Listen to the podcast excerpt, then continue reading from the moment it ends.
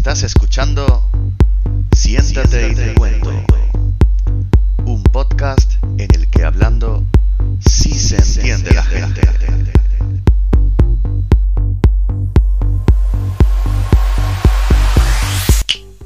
Buenos días, buenas tardes o buenas noches, dependiendo de dónde estés y de dónde nos estés escuchando. Bienvenido, bienvenida a un nuevo episodio de Siéntate y te cuento, una semana más. Como siempre, conmigo Daniel Villalón, ¿cómo estás? Hola, mira mi nuevo ¿Qué look. tal? Oh, bueno, bueno, bueno. Es que ahora, ahora, ahora comentamos, ahora comentamos. Vale, vale. Solís, ¿qué tal? Buenos días, ¿qué tal? Bueno, bienvenidos una semana más a, a este programa donde parece ser que hablando se entiende la gente y más hoy que Dani vienes con vienes con micro nuevo, ¿verdad? Sí, sí, sí, sí. Me he hecho un- una remodelación de armario aquí y Ah, muy bien. aprovechando que ya vamos teniendo un poquito más de recursos, pues me he pillado un micro nuevo. y Bien, bien, ya bien, genial.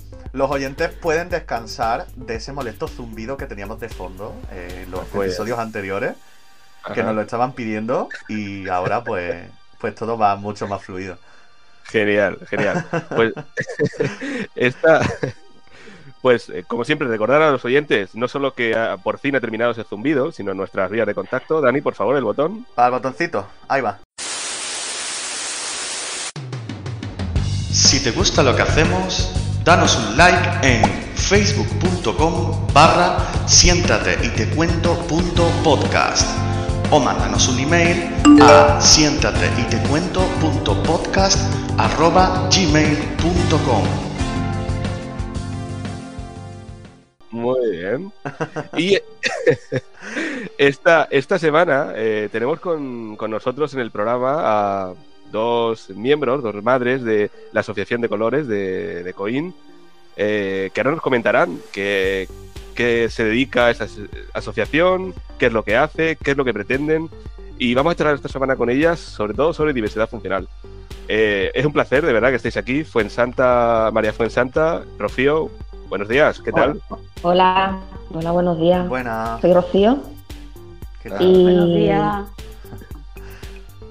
y bueno, Bueno, aquí pues estamos. aquí a contarnos aquí. un poquito de, de, de cómo, cómo se vive la, la diversidad funcional, ¿no? Cuando tienes un hijo con diversidad funcional y, y cómo es el día a día y para que la gente sepa, pues, el valor de las personas con diversidad funcional, ¿no? Que yo creo que, que es importante que se empiece a, a valorar a estas personas. Ujú. Pues, ¿ha- ¿habíais hecho antes algún programa de, de radio, algún podcast alguna vez? Yo nunca, jamás, la verdad. Ajá. ¿Y, y en tu, y en tu caso, María Fuensanta, habías hecho algo? No, así no. De radio Bueno, pues- no. Bueno, así a nivel local de la tele y tal, pero Ujú. poco. Bueno, pues como, como siempre hay una primera vez para, para todo, eh, bienvenidas eh, a Siéntate y te cuento. Nos ponemos todos cómodos, nos relajamos, nos tomamos nuestro café y Sí. empezamos. Vamos allá.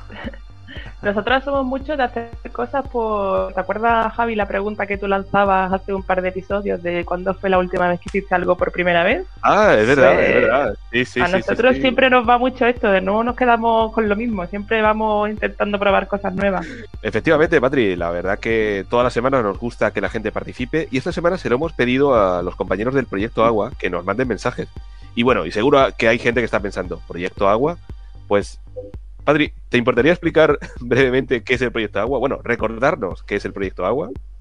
Bueno, brevemente para mí es muy difícil, ¿eh? Venga, venga, inténtalo.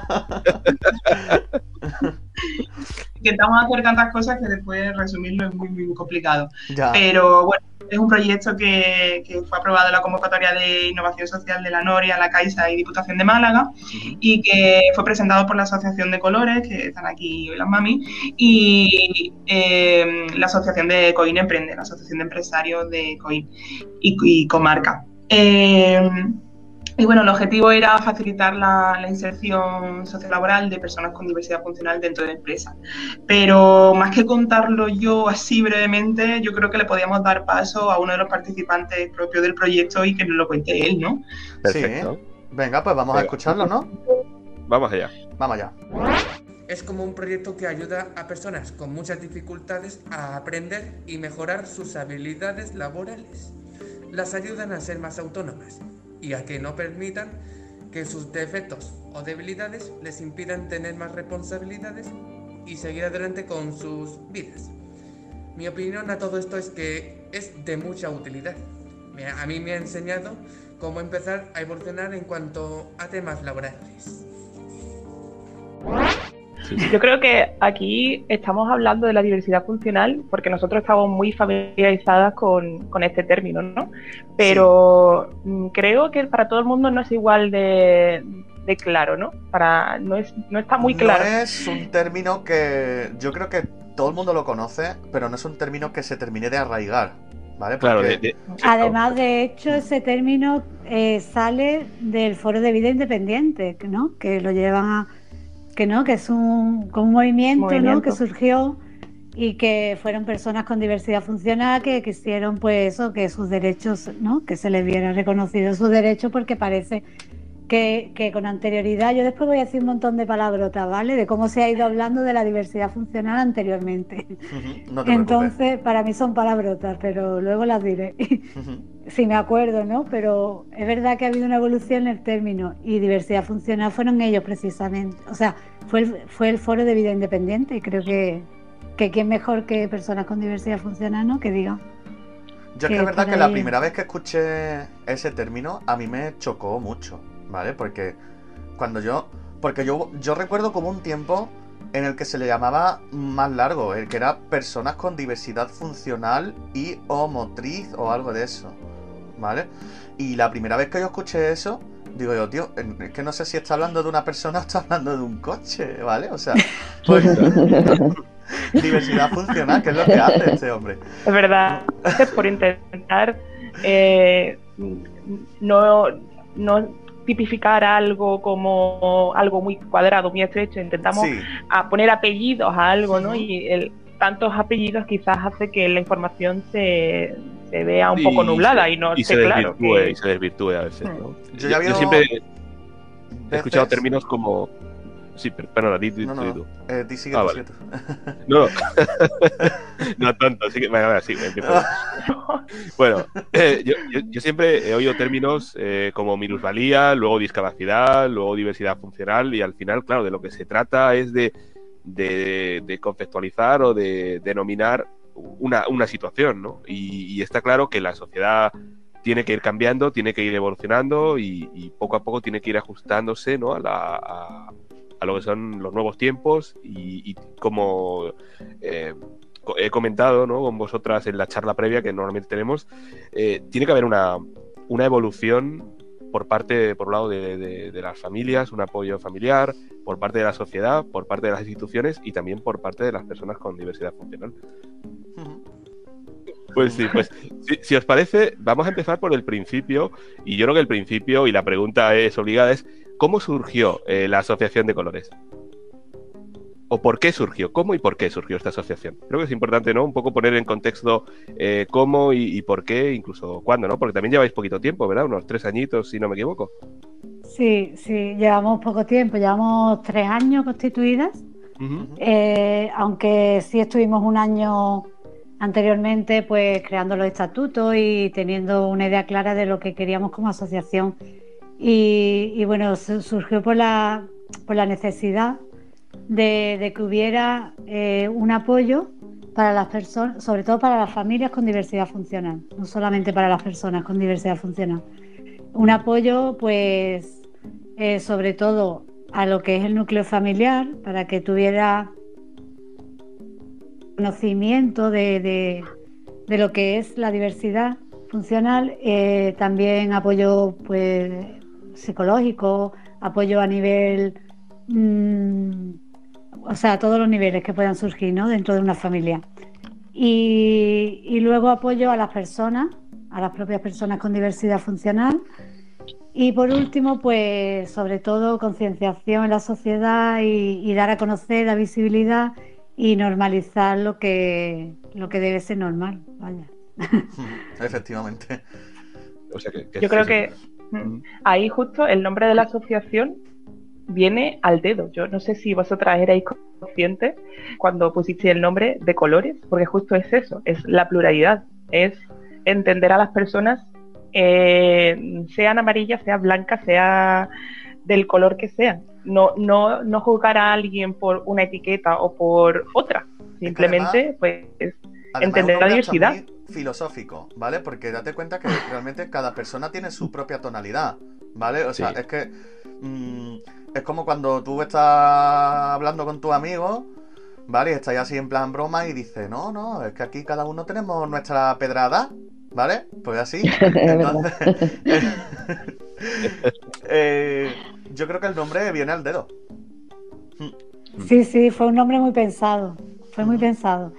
Y, lo entendimos, bueno, es que sí tiene muchas, le puedes buscar muchas connotaciones al final, pero que, es verdad que cada uno tenemos un color. Y, en realidad yo entiendo que, no, a ver, no debería ponerse un nombre. Lo que pasa es que si caemos en el error de no ponerle un nombre cuando hay algo eh, diferente y necesitamos cierto apoyo, pues las administraciones, vamos, nos van a dar besitos por todos lados. En ese porque vamos... Perdona que te he interrumpido. No, que sigue, sigue. Vale, ¿Cómo Era? Sigue tú. Al final, ya verás. Bueno, eh, yo creo que. Yo es que en ese aspecto es verdad que soy un poco más. No decirlo arcaico, pero sí soy un poquito más. Eh, de que yo no me fijo tanto en las palabras, ni me fijo tanto en las etiquetas pero es cierto que muchas veces para poder dirigirte a un cierto colectivo son necesarias, porque lamentablemente todavía seguimos siendo diferentes colectivos. Ojalá que en un futuro todo esto pudiera desaparecer y no hubiera que utilizar este tipo de palabras porque ya no se contempla como tal una diversidad o una discapacidad o como quieras llamarlo, ¿no? Pero mientras siga siendo así y tú necesites dirigirte a un cierto colectivo, vamos a tener que, que utilizar palabras. Yo estoy totalmente de acuerdo en apoyar que, a veces es necesario eh, que se reconozcan ciertas cosas, pero cuando hablamos de definir, de definir a una persona, no podemos decir, eh, hola, yo soy Patricia y tengo diversidad funcional.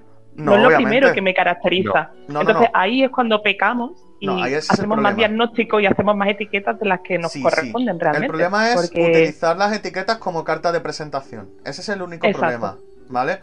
Eh, pero sí es cierto que para diferenciar o para hacer algún tipo de connotación, en cierto modo, ¿vale? Eh, ante determinados estamentos, como ha dicho antes, eh, no me acuerdo cómo te llamas. María Fuensanta. Mm, mm, eh, sí, Fuensanta sí. Eh, como ha dicho Dani, te vamos a preguntar el próximo día que sepas que esto es pregunta obligatoria. Lo sé, lo sé, sé, sé, sé, sé, sé, que me lo voy a preguntar. que me tenéis harto.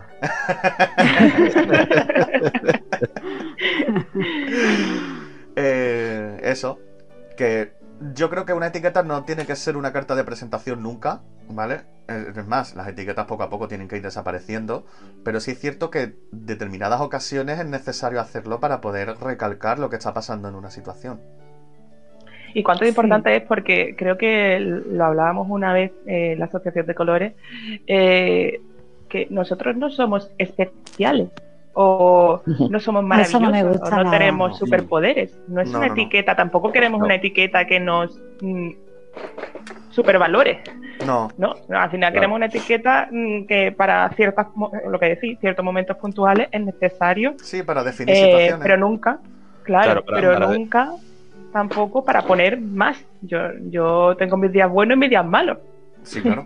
y, eso no significa, claro, eso no significa que seamos especiales o que seamos como otras palabras. Y, además, eh, otro aspecto que, no hemos comentado todavía es que no solo una etiqueta eh, tiene que no, tiene que ser una carta de presentación, sino que tampoco tiene que ser una forma o un modo de definir a una persona, porque la persona eh, no, no va definida por la etiqueta, va definida o se define por, por sí misma, es decir, por sus circunstancias, por Es que eso me parece Sí, mm. perdón, me parece súper importante porque, eh, mm, por ejemplo, eh, cuando hablamos del síndrome de, Down, ¿no? Se me ocurre. Mm. decimos, eh, bueno, lo primero que hacemos es que los hacemos niños eternamente, ¿no? Y niñas. Cosa que me parece, porque yo sí conozco el síndrome de Down y, y, lo vivo también cerca. Y, yo eso de, de, tratar como un niño a una persona adulta me parece, vamos,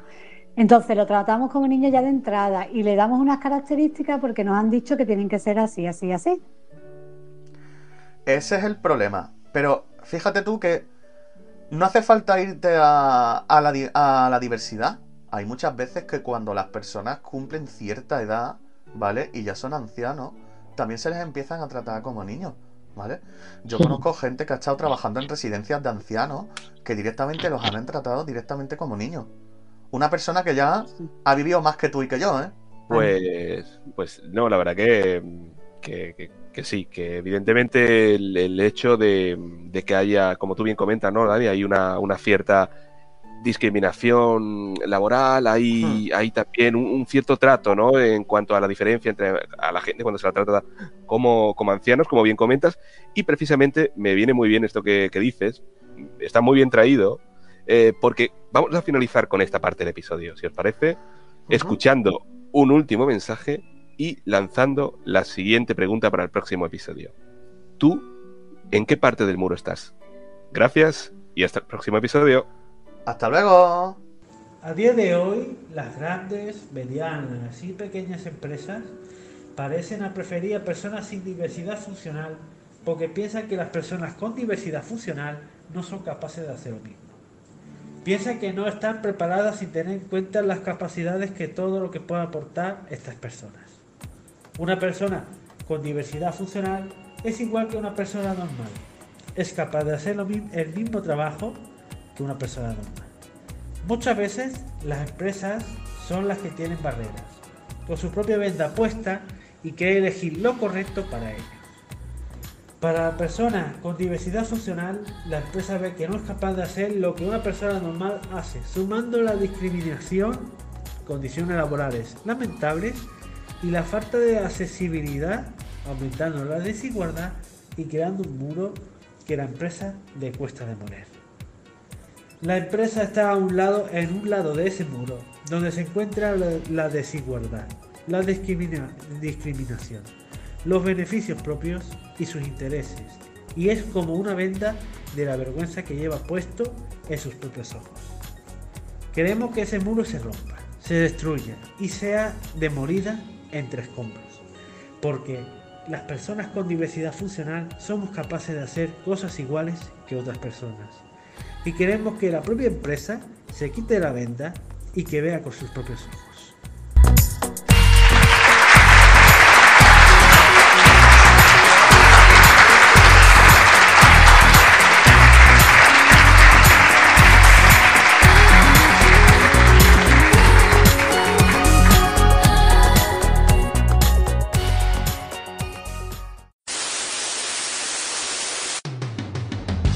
Te gusta lo que hacemos, danos un like en facebook.com barra siéntate y te podcast.